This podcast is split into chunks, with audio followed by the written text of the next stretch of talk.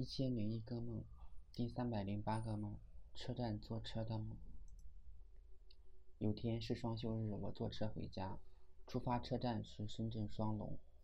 很奇怪啊，火车的座椅都变成了塑料的，就像公交车座椅，只是光滑了许多。到了老家方城，已经下午五点半了。公路旁边的汽车站已经关门，工作人员已经准备回家了。我慌了。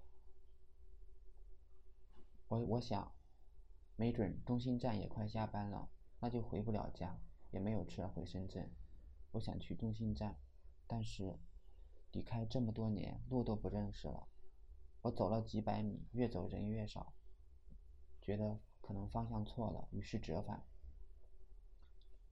然后往东走。这边很多人，越走越顺，终于找到中心站。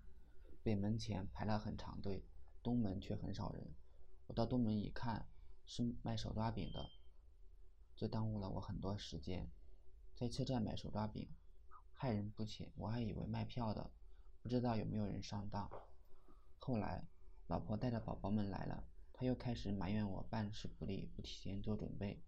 我突然看到小店门口的电线杆上有个路牌，看起来像是公交站牌，我就让他去看。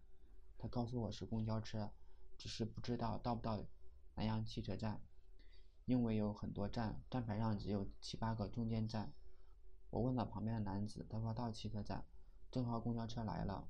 老婆跑向公交车。这时有男子招揽生意，他说包车去南阳，他穿着很正式，看起来像是车站工作人员。